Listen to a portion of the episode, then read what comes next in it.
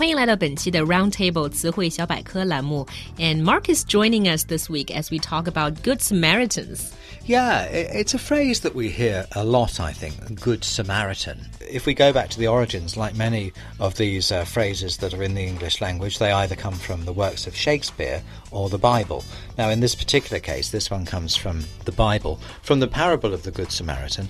And in brief, it was a story that was told by Jesus, and it was about a, traveller who was being beaten and robbed and left half dead along the road a priest came along and totally ignored the man. Then a Levite came by, which is an, another sect, and ignored the man.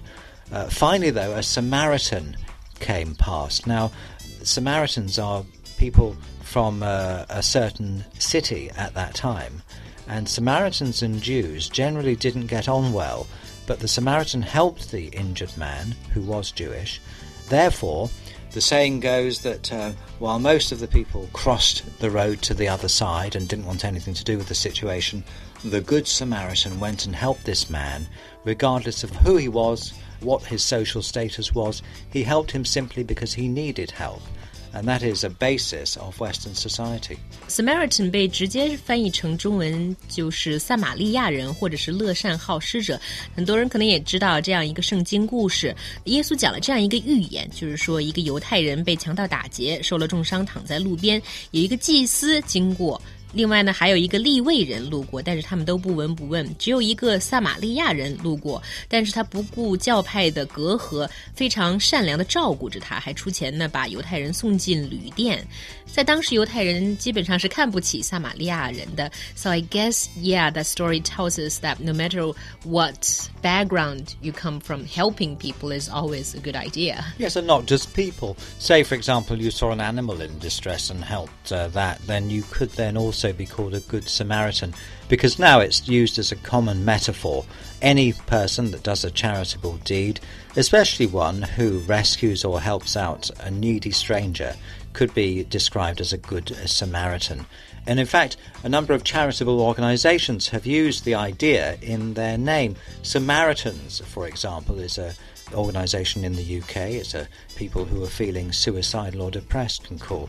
Good Samaritan 在现代社会中呢，不光是指那些乐善好施的人，也指在人们遇上危险的时候或者危急的时候伸出援手的人，大概也就是中国人所说的见义勇为的人。Yeah, about this Good Samaritan law thing.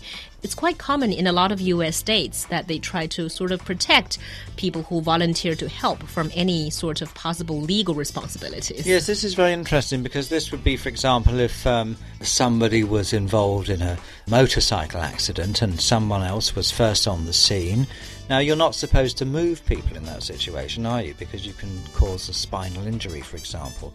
But however, if someone didn't know that and they did try to help them and then they made matters worse, under the Good Samaritan law, as far as I understand it, they wouldn't be able to be prosecuted because they were trying to help. That's right.